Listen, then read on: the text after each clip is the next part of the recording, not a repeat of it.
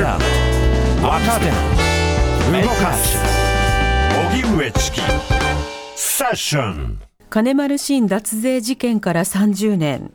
東京地検特捜部と自民党。水面下の攻防。この事件が投げかけたもの。今からおよそ30年前の1993年3月6日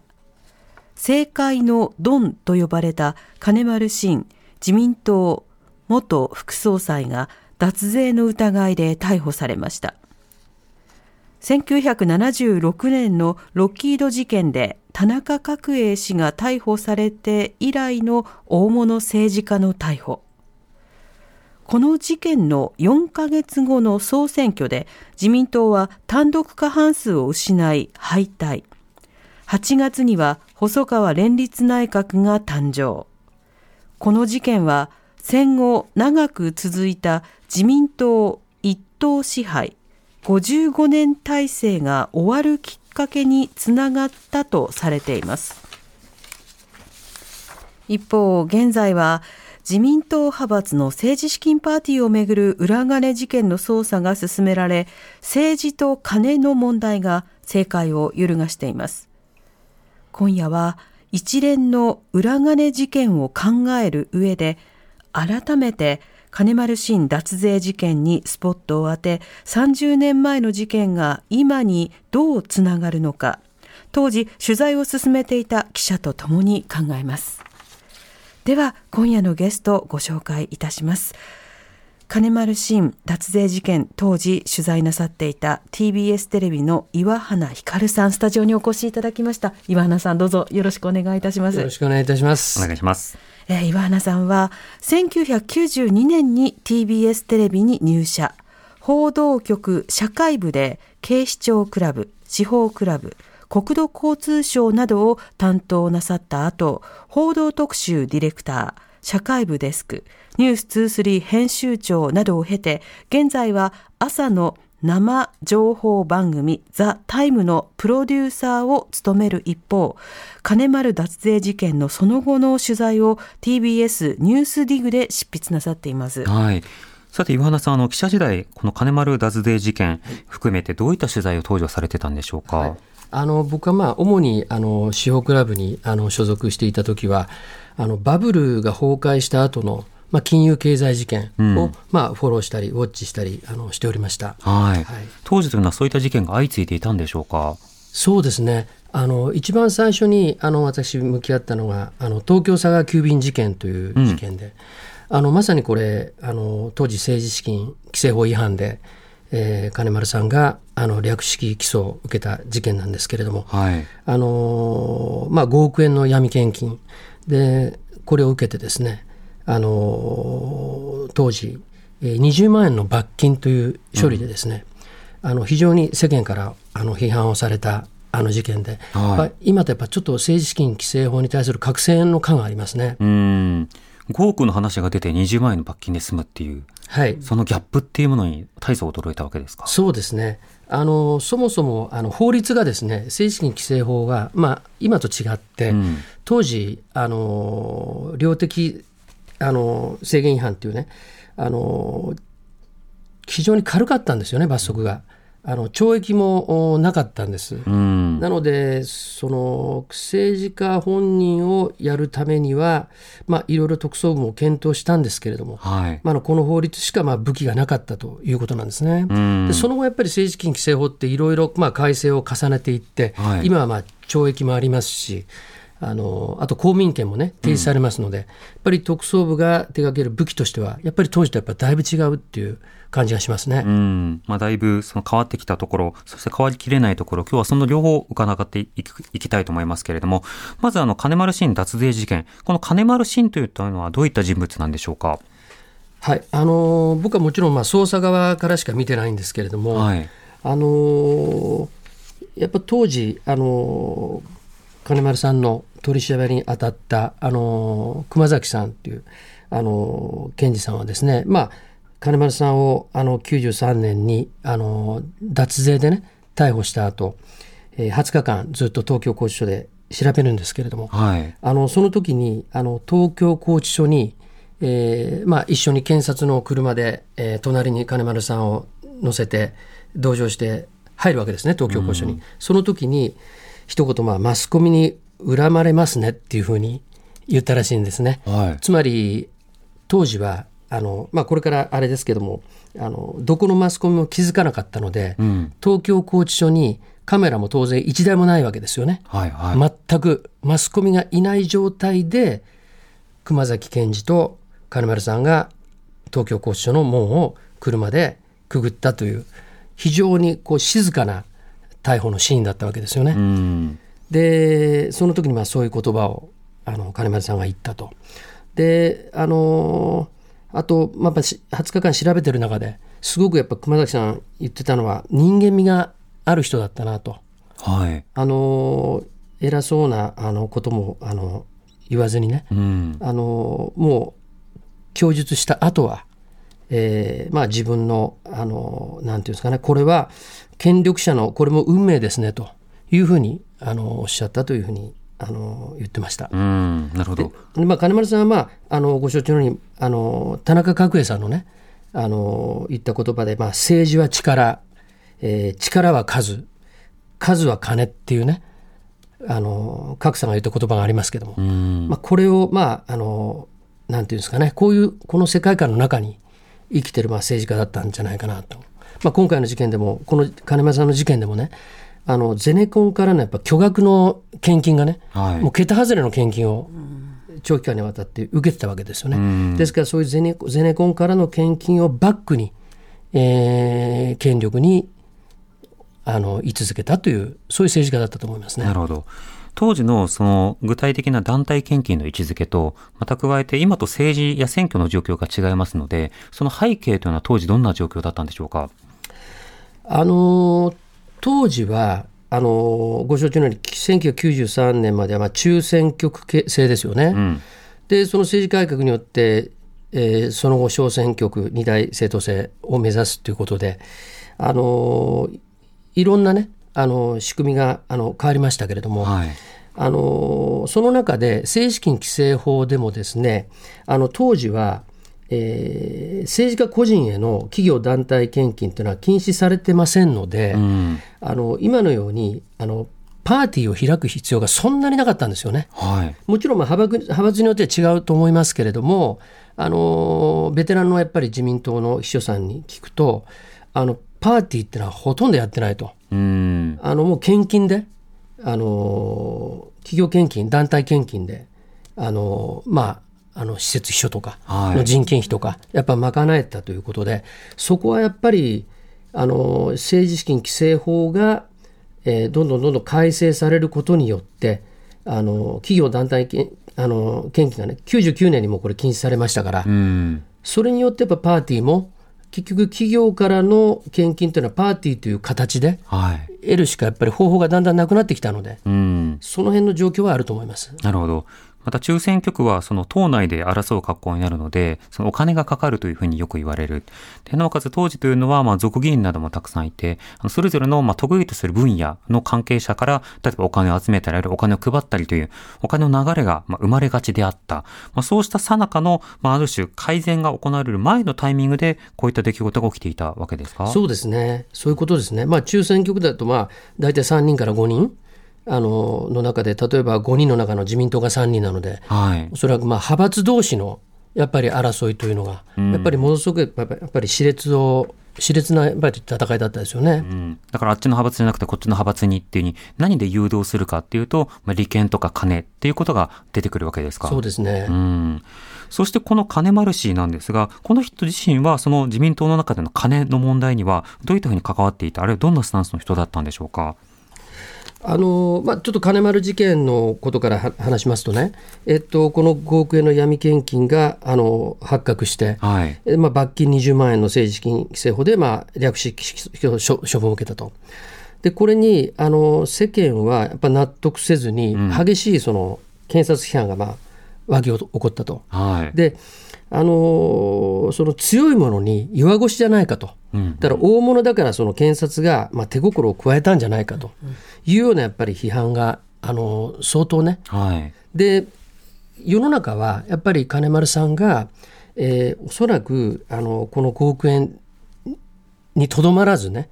えーいろんなところから、うん。あの不透明な金があの流れてるんじゃないかっていうふうにあの当時のやっぱり報道もありましたので、ええやっぱりここのやっぱり処分で済ませるっていうのはやっぱり不公平だろううんということだったんですね。不明不、不満がすごく高まっていたと。そうなんです。でもっと言うとね、あの当時新潟県の金子知事も同じように東京佐賀あの、えー東京佐賀急便の社元社長からですね、1億円の献金を受けてたんですよね。うん。ところがその1億円の献金で金丸さん5億円ですよね。はい。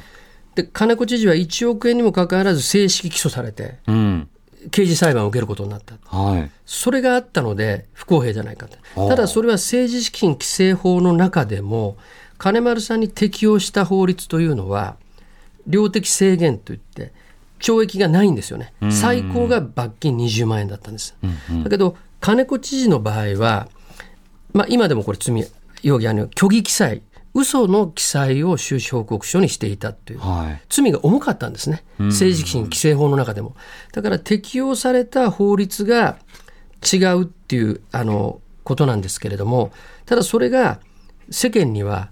これは金丸さんは大物だからうん。あのこういうふうにね、えー不公平に不公平な処分をしたんじゃないかはい。ということで、まあ、あの強い批判があったわけですよね。うん。もともとその佐川の件で、あの、こういった批判が浴びているような最中に、え次の問題というものがこう取り上げられることになった。その逮捕のいきさつであるとか、事件の経緯というのはいかがでしょうか？はいそうなんです。あのーこれ92年のね、ちょうど夏にそういう、あの、金丸さんの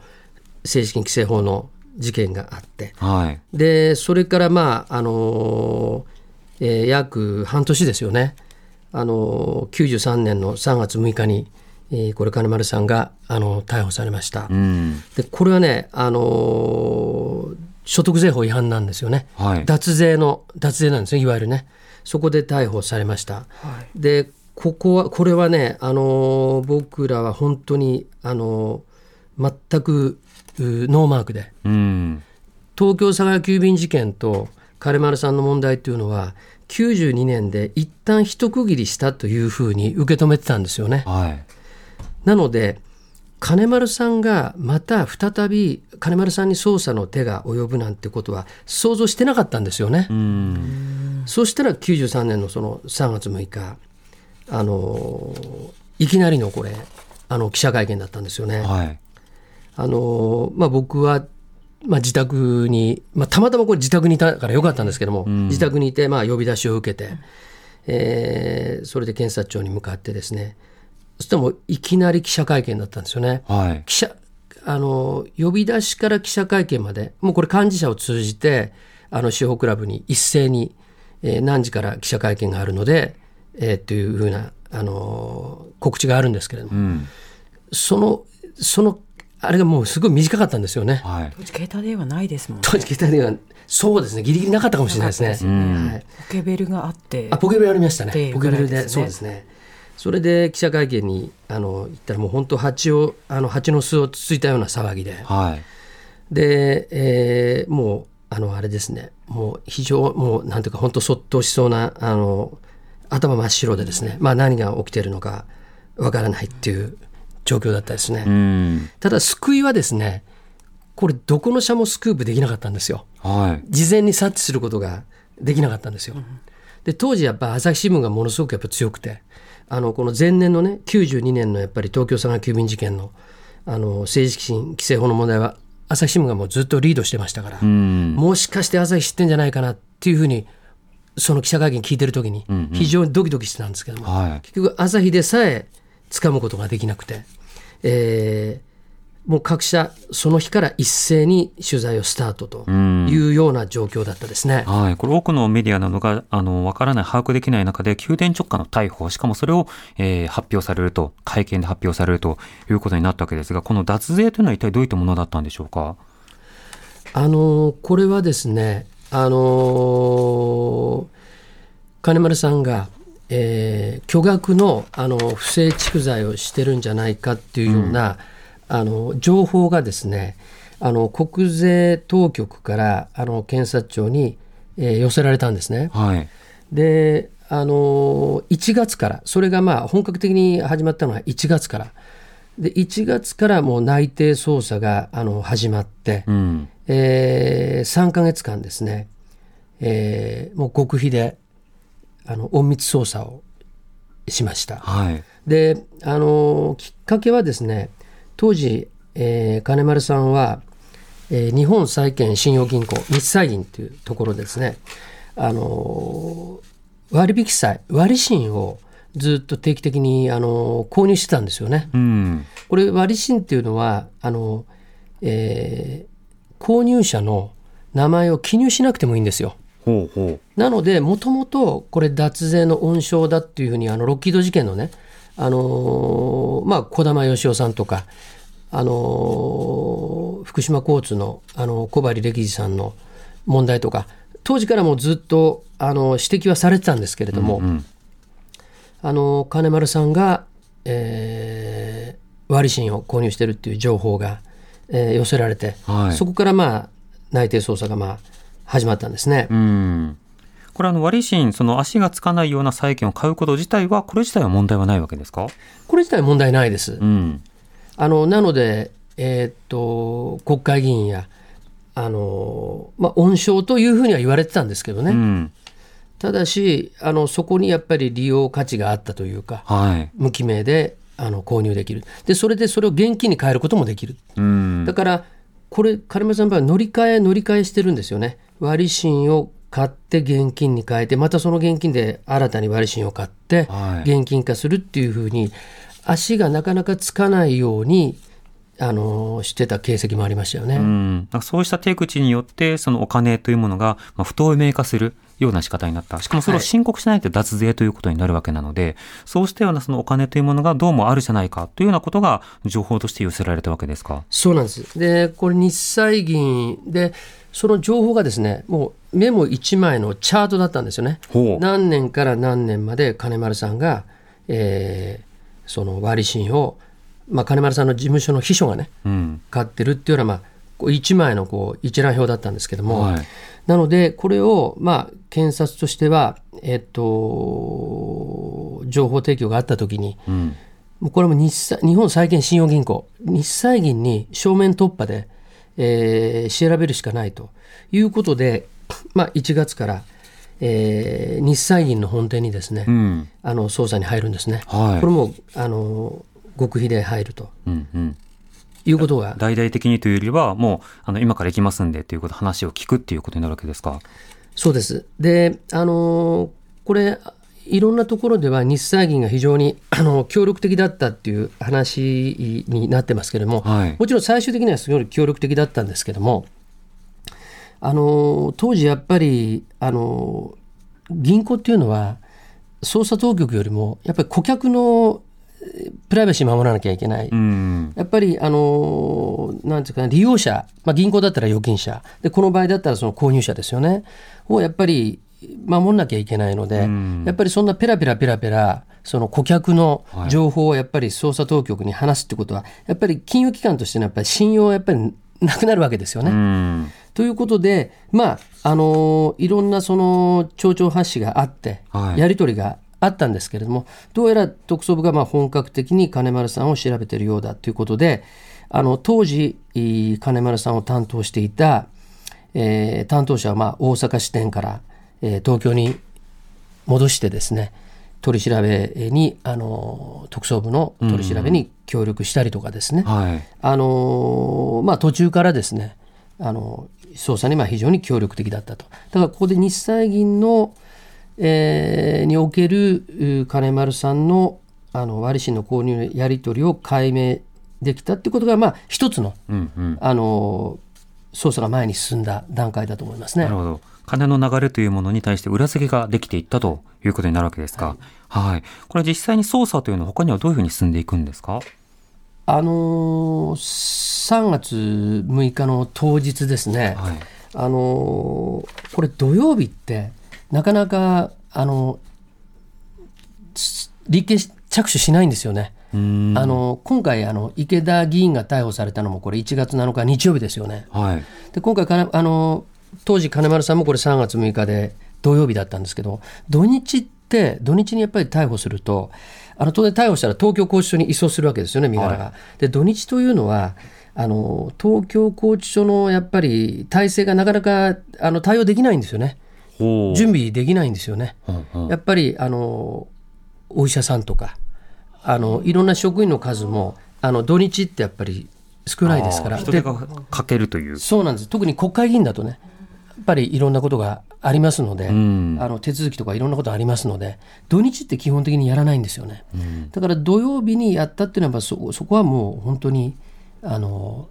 メディアに漏れないようにということがやっぱり裏を書くというか。そうですねうん。あともう一つはまあ時効が迫ってたっていうのもあったんですよね。うんうん。あの脱税の時効が、まあ、これ5年の時効がですね3月のあの中頃にこれ、えー時効が来てしまうっていうあの、えー部分が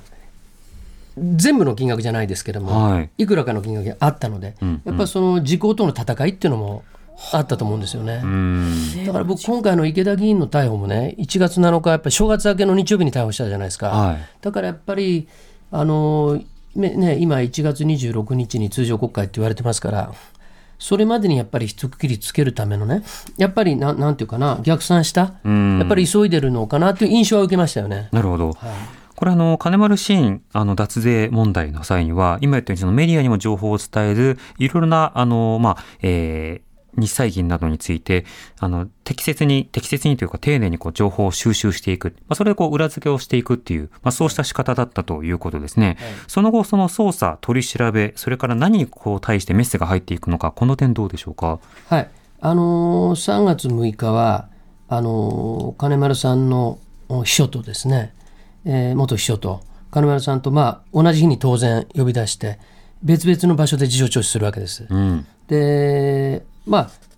灰原さんっていうね当時あの金丸さんの元秘書あの金庫番金丸さんのまあななんていうんですかねそういうあの蓄財を、えー詳しく知ってるとあの言われていたあの金庫番これ東京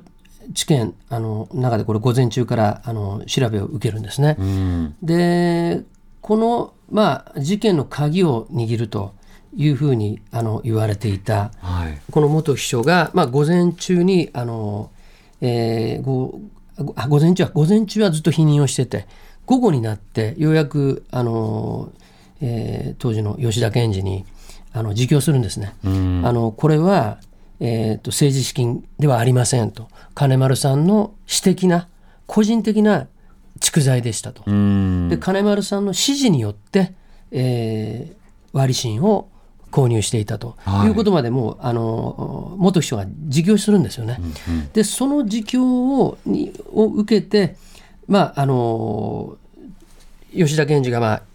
五十嵐特捜部長に報告をして、はい。で五十嵐特捜部長は、えー金丸さんの当時金丸さん本人の調べをしている、えー熊崎主任検事に連絡をするんですね。で金丸さんはキャピトル東急で、えー調べを受けてました。はい。でキャピタル東急にいる熊崎検事に連絡をして、えー元秘書が、えー自供したとうんいうことなので、あの金丸さん本人に対して本格的にまああのまあなんていうんですかね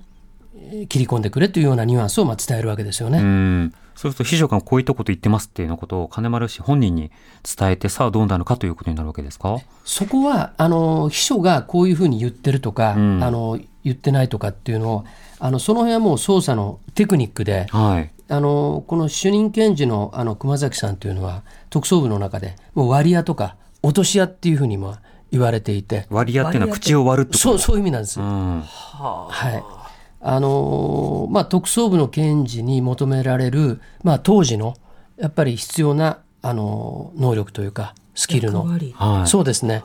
なので、この政界のドン、このを調べるのは、もうあの熊崎えー主任検事にお願いするっていうのは、もう五十嵐さんはもう最初から、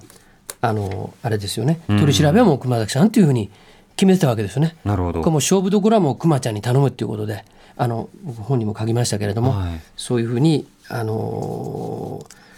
えーまあ、熊崎さんが取り調べをして、うん。で午後になってあの金丸さんも、えー自分が、えーし不正な蓄財を隠していたということを認めたということで,、で夕方になって、えーみまあ、認めてそれをあの、えー東京地検に移送して、えーパレルあのキャピトル東急から東京地検に移送して、はい。えー午後6時3分逮捕状を執行した。うん。で東京地検で逮捕状を執行して足立区小菅の東京拘置所に移送するとはい。いう流れですね。うん、なるほど。その逮捕の一連のものがあった後に、記者たちにこう説明するということになったわけですか？そうなんです。うん逮捕しましたと。そうなんです。もう拘置所拘置東京拘置所に無事に金村さんが入った後に、えー記者会見がありましたね。うん。9時前ですね。午後9時前に記者会見があって。はい。で事案が脱税でカクカクしかじかでと。そうですね。んはいこれあの、今の話を聞くと、金丸氏のあの実際なヒアリングを行ってから、割と早いタイミングで認めるっていうことになっていますけれども。あのね、そこはね、やっぱり、あのーまあこれ、熊崎さんならではといいますか、あのー逮捕してから起訴まで、まあ、最大、えー3週間あるわけですよね。はい。あの21日間あるわけですよね、起訴まで。で、あのーただ今回の場合、このこの場合は、もう初日、うん。逮捕した日に、えー金丸さんは認めたという。はい。あの熊崎さんはでも前日からやっぱりもう初日が勝負だっていうふうにあの考えてたっていうふうに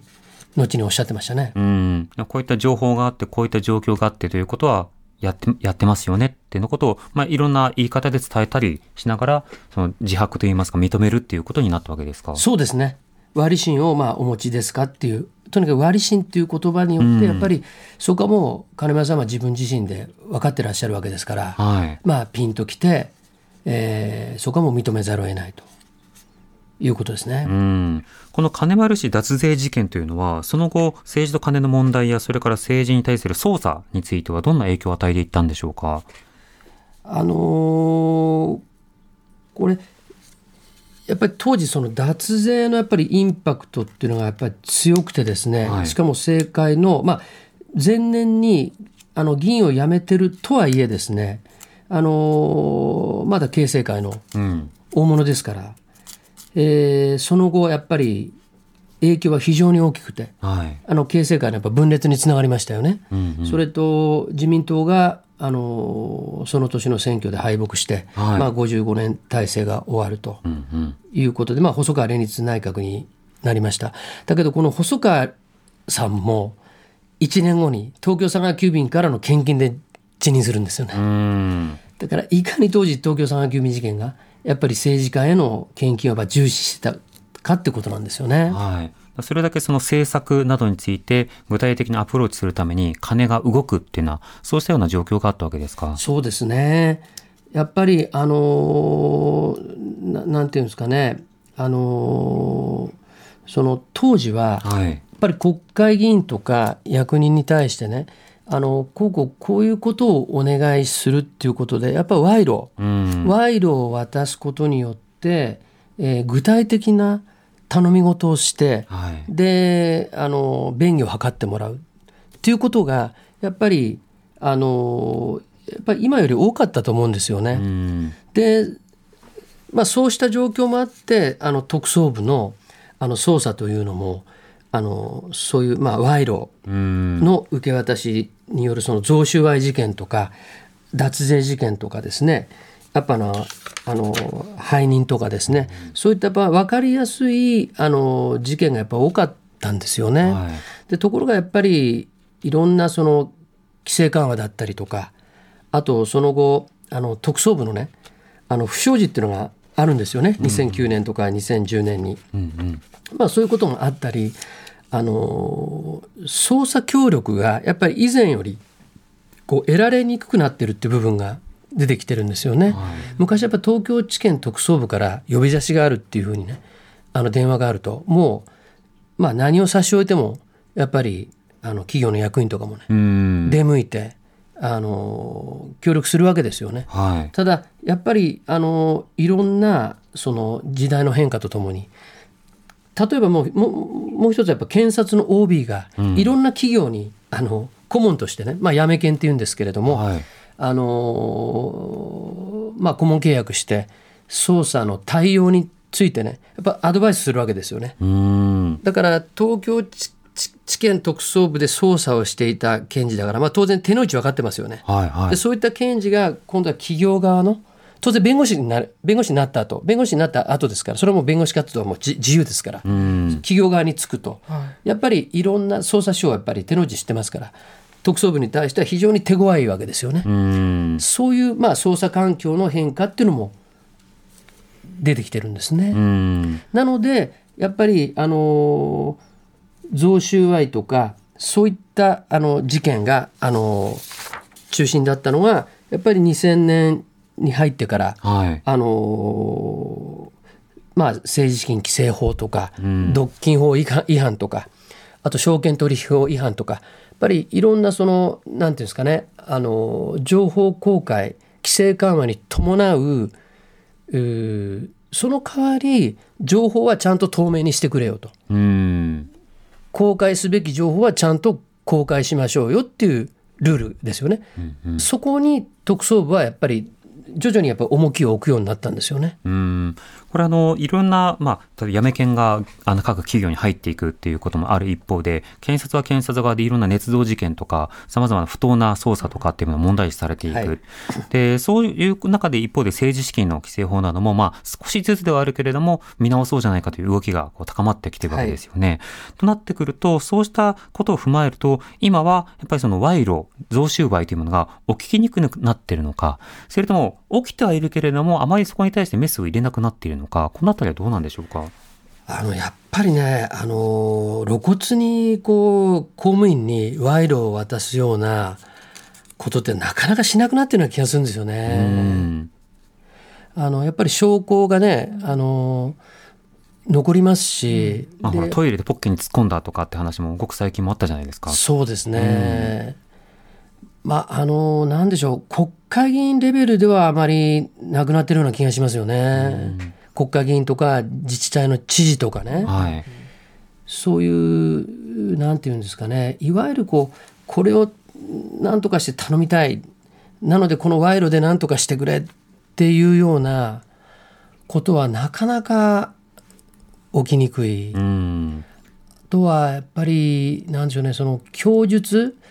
あの、以前は贈収賄事件というのは、贈賄側、渡した側の供述、はい。誰々にいつどこどこでいくら、この頼みお願いするために渡しました。っていうような供述がはっきり取れて、あとはメモとかね、ある程度その証拠があれば、あの、受けた側ね、収賄側の、まあ、供述がまあ、そこまでね、はっきりしてなくても、起訴して、有罪に持っていけるっていう、あの、なんていうんですかね、裁判所から、あの、東京地検、まあ、特捜部に対する、なんていうんですかね、あの、信頼もやっぱり高かったんですよね。判例の相場感として、まあ、こういうふうなところまで証拠を固めれば上げられるっていうリアリティだったと。だから、まあ、供述主義っていうかね、うんとにかくその、容疑者を割って、はい。あの正直にあの話を聞き出してでそれを調書にとってでそれをあの裁判所も非常に重視してたんですよね。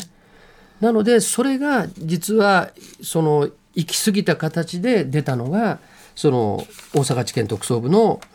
あの衆院検事のあの改ざん事件だったり、ん。あの村木敦子さんって冤罪になりましたよね、はい。厚労省の幹部が。とか、あの2012年に、まあ、あの小沢一郎さんのね、えーそうですね、陸山会の、まあ、秘書が3人あの有罪になりましたけども、その過程で、えー捜査報告書、嘘の捜査報告書をあの検察審査会に提出してしてたっていう問題があって、あれもやっぱり根っこは、その供述主義、あのそのききちっとした供述を取らなければいけない、まあ、いろんなその、なんていうんですかね、あのプレッシャーもあったり、いろんなことがあって、やっぱりちょっと無理をするケースが、あのまあ、稀にあって、そういうところがやっぱりその証拠の改ざんとかにつながったんじゃないかなっていうふふうに思うんですよね。うん。なのでやっぱりその裁判所の証拠に対する評価もはい。あの以前はとにかくもう供述一本で、まあ、大げさに言うと供述一本で、えーまあ有罪までいけるっていう事件でも今はなかなかそのなんていうんですかね証拠に対するあの評価あと世間のうん。見方も厳しくなってる。でそれに応じて特捜部の捜査のモデルも徐々に変わってきたっていうことなんですよね。うん。最あの当初、当然ながらその政治と、えそれから官僚と、それからあの財界と、これがまあ金などを通じて、まあ、政策などを誘導したり癒着をしているという状況にこう切り込んでいく一方で、警察、検察と、えそれから司法と、えこうしたものの、まあ、例えば判断であるとか、捜査の仕方、これらもまあ同時にこう問題視されてきた、この30年間というのは双方こうお話しいただきました。でこれらが今どうなってつながってきているのかということをこの後伺っていきたいと思います。TBS ラディオ905 954発信型ニュースプロジェクト。セッション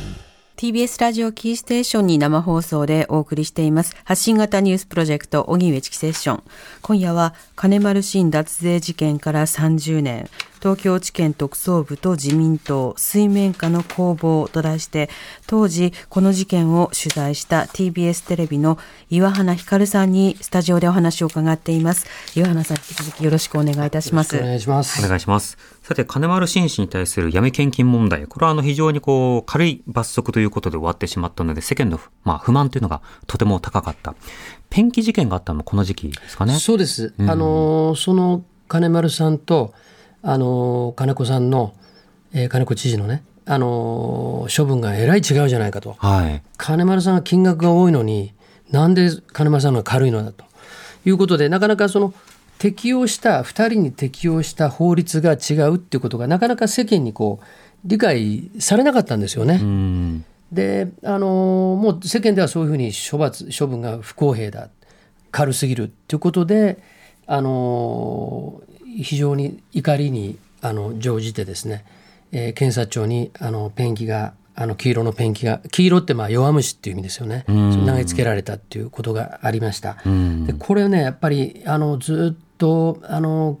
検察の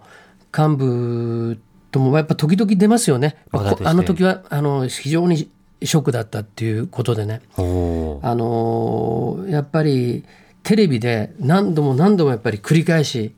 放送されますよ。汚されれたたわけですよね検。察庁というそうなんです。汚れたロゴが。そうなんです。で、あれやっぱり五十嵐さんもやっぱり、あの当時の特捜部長のね、五十嵐さんもやっぱり、あれがテレビで繰り返しやっぱ放送されるのは相当辛かったっていうふうにやっぱおっしゃってますね。うん。で、その後脱税の件で、まあ、金丸氏逮捕ということになって、まあ、その後大きく報じられ、また政治と金の問題がこう続いていくということにもなってきました。はい。それらを受けた上で、この政治資金規正法などをはじめとして、どのようにその法律やルールで固めていこうというふうになっていったんでしょうか？あのーまずあれですよね、あのー当時からまあパーティー券の、あのー購入者っていうのは、はい。あのー当時は100万円だったんですよね。んまあ、パーティー今よりも数が少ないとはいえあの100万円を超えたらパーティーの誰が購入したかっていうのを記載してください。えじゃあ100万円以内は未記載でいいと？当時そうだったんです。わ92年92はそうだったんですよお。ね。うん。それで、えっと、94年になって金丸さんの事件とか政治と金の問題があのクローズアップされてでパーティー券の購入者は20万以上を公開してくださいよはい。ということになった引き下げられたんですよねうん。だからこれが今もそのままあの上限は20万のままってことなんですね。はい。であのその時に同時に94年にあの派閥へのあの企業団体献金っていうのは禁止されたんですよね。うん。あのただねそこであの政治家個人への企業団体献金って残ったんですよ94年の改正では。えでこれは時を経て99年えーにあの初めて政治家個人への企業団体献金っていうのは禁止されました。えうん。でその後は、えっと、政治団体あの国会議員の政治団体ありますよね各、はいで政治団体の間の、えー献金は上限5000万円にえー規制しましょうっていう法律がこれ改正されてます。うん。でまあその後ですねあの2007年に、えー資金管理団体でここには収支報告書にあの記載あの領収書を添付しましょうっていうことになりましたんですね。であとあの、まあ、あの2007年あの同じ年の12月にはこれ国会議員、えー国政選挙予定者の関連団体。この収支報告書に記載。その際はまあ領収書を添付するということで、まあ、これはあの事務所の事務所費が問題になった時なんですけども、ええ。まあ、政治資金改正法っていうのはまあ繰り返し繰り返し、まあ、強化されてます。うん。なので、まあ、92年にねか金丸さんがその罰金でしかできなかったあのっていう時に比べればはい。特捜部としてもあの使える武器にはなってるんですよね。んなのでやっぱり今回やっぱりそういう意味では非常にあのやる意味の意味のある捜査価値のある事件だというふうに思います。うん、これあの金丸氏の時はその、まあ、賄賂という形だったわけですけれども、今、パーティー券のえキックバックの未記載による裏金化というものが問題視されています。この変化というのはどう見てますか？あのー政治資金のあのこれやっぱキックバックそのものが悪いわけではなくてそれはやっぱ記載しなかったっていうことですよね。はい。なので、あのーそこはやっぱり当時と違って今法定刑あの懲役5年あの罰金あの100万円以下っていう非常にやっぱり重いあの法律になってますけれども、なってますのであの確かに罪名自体はねその脱税とかあの贈収賄とか背任とか横領に比べたらまあ地味なんですけれどもこれ政治家にとってはあの公民権3年とか5年停止されますから、はい非常にやっぱ打撃大きいんですよね。うん。でしかも今回あの派閥のねやっぱり中枢にやっぱり切り込んだっていうことなのでであの政治資金をやっぱり透明化するっていうね民主主義のやっぱりあの根幹に関わることなのではい。あのやっぱりこういう不透明な政治資金がやっぱり横行してるっていうことではねやっぱり民主主義は成り立たない、あの当時やっぱり捜査に当たった五十嵐さんもやっぱりこの政治資金のをやっぱりここはやっぱりきちっとししないとやっぱりあのなんていうかなあのこれやっぱり特捜部にうん。あのぜひ積極的にやってほしいっていうふうに検察 OB としておっしゃってましたね。なるほど。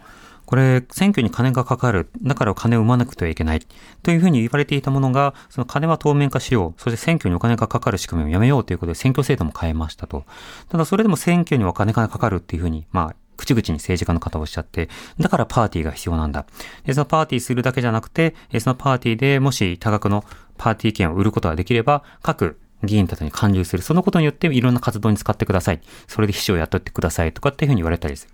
ただその裏金の使われ方によっては、例えば、やはり配ってたんじゃないの？とか、何かの工作に使われてたんじゃないのか？とか、追いかけることができないお金というのは、多くの疑念を招くということになりますよね。この点、今の捜査のあり方や進み方、あるいはこの裏金疑惑についてはどうお感じになってますか？あのやっぱりあのこれキックバックされたお金っていうのが、はいあのどういうふうに使われたかっていうのはそこは特捜部で調べ当然調べると思うんですね。うん。同じ金額をもらっていたとしてもやっぱりより悪質なのはどういう使い方なのかっていうね、ことだと思うんですよね。はい。あのだから多分そのキックバックされたお金をまあ、えーその有権者にばらまくばらまいたのか、えー自分のまあ家族のね、えーその息子とか娘の授業料に使ったのかマンションの購入費に使ったのかやっぱり使い道どういう使い道なのかっていうところもやっぱり大きいと思うんですけどね。また、あの、今回、そうした、ま、政治資金の規正法違反が、どういったようなところにまで捜査が行くのか、どういったところまで、ま、起訴などがされるのか、ということも注目をされますが、えさらに、え今まで積み残していた法律の問題というのはどうなのか。あの、これだけで政治と金の問題は、やっぱり改善しきれないとなると、法改正などが必要ではないか。この点についてはいかがでしょうか。あのー今ですね、あの昨日あれですよね、あの岸田さんが立ち上げた政治改革大綱、はい。刷新本部っていうのそうですね。立ち上げましたよね。うん。あのアサシン本部で立ち上げましたね。はい。でこれが35年前にですねあの自民党が政治改革大綱っていうのをですねあの実は取りまとめてるんですよね。ほ。でそこですでにあの非常に大事なことを言っていて、ん。えーパーティーの自粛と新たな規制っていうことに関して、えーえー閣僚派閥などによる開催の自粛をさらに徹底要はパーティーの自粛をしましょうってことをもうこの政治改改革大綱で歌ってるんですよね。それは35年前。そうなんです。同じこと言ってるじゃないですか、今。そういうことなんですよ。でもう一つは公開性の徹底ガラス張りの政治実現に向けて政治資金を扱う政治団体の数の制限など政治資金の公開性を徹底はい。でもう一つは、えー派閥の弊害の除去、えー解消への決意ってとこことで、ああ総裁をはじめとする主要党役員や閣僚の派閥の離脱ということを歌ってるんですよね。35年前にそうなんです。自民党が。そうなんです。で、まあ、これ、あの、当時、89年5月、あのーえー後藤田さん、元中曽根内閣当時の、まあ、元官房長官で、はい後に法務大臣、まあ、金丸さんが逮捕された時の、まあ、法務大臣ですけれども、まあ、竹下さんにこういうことを取りまとめてん提出されてるんですよね。はい。だから、これが、もう、形骸化してるというか、んもう一回やっぱりこれ、国民としてはね、はい。ここにやっぱり原点に戻ってほしいっていうことだと思うんですけどね。実菅さんは同じこと言ってましたよね。派閥をなくすの菅さんもそうだし、岸田さんもそうだし、弊害をなくすのだとか、派閥をなくすのが前提だとかうん、あと透明化の話とかはい、あとパーティー自粛っていうのは岸田さんがすぐ言いましたけれども、それが実は35年前のほぼコピペと言っても過言ではないように似通ってるわけです。そうなんです。へー。引きますね、普通に。そういうことなんです。となると、あの、学べなかった35年ということを振り返るということにもなりますし、あの、それだけではやっぱり不十分なのだということを私たちは記憶を遡っていくことも必要になるんですか？そうですね。やっぱりあの節目節目でね、あの事件が摘発されるたびごとに、はい。あの政治資金あの改正されますけれども、うんやっぱりあのどこかにこうあの必ずやっぱり抜け穴がねはい。ありますので、あのこういったお金の集め方はあの禁止されたので、やっぱり今度はこっちからうん。こういう方法でやっぱりお金を集めるしかないなうん。っていう形にねやっぱりどんどんどんどんこれはなんていうんですかねあのーずーっとこれ繰り返し歴史がね繰り返してきましたから、うん。どこまでやっぱりこの本格的にはい。刷新会議で踏み込むのか、うんうん。であのよくあの若狭弁護士なんかがあの、はい言ってるのはもう一つのあの党からの、えー資金がありますよね、うん。あの制作費のはい。あちあちらの方にやっぱり切り込むべきだっていうふうにあの強調されてましたね。うん。あれに関してはやっぱりあの使い道は全くあの記載しなくてもはい。いいわけですから、うん。そちらの方に切り込めるかどうかっていうことも、まあ、一つのテーマかなというふうに思います。そうですね。また、あの、企業団体献金規制するとなった時には、政党助成金という仕組みをスタートさせて、で、共産党を除く他の政党はそうしたものを使いながら、まあ、政策活動などしているわけですけれども、では、あの、実際それがあるにもかかわらず、こういったような、あの、パーティーをけめぐった裏金とかいろいろなものが進んだということになるのであれば、35年間成長していたのばか、いいなかったばかりか、いろんな仕組みが作られてしまっていた。じゃあ、もうそれは、あの、気合とかそうした精神論で乗り越えることはできないので、より良い制度づくりにどう向き合っていくのか、まあ、捜査が、あの、進んだ、その途中、さなかにおいても、この議論を同時に進めていくことは必要なのかなと思いますね。またぜひ、岩田さんの今後の課題などについてもお聞かせてください。今夜は金丸信脱税事件から30年。東京地検特捜部と自民党水面下の攻防と題して当時この事件を取材した TBS テレビの岩花光さんにお話を伺いました。岩花さんありがとうございました。またどうぞよろしくお願いいたします。ありがとうござざいました。ありがとうございました。TBS ラジ TBS Radio オ荻上チキ荻上チキセッション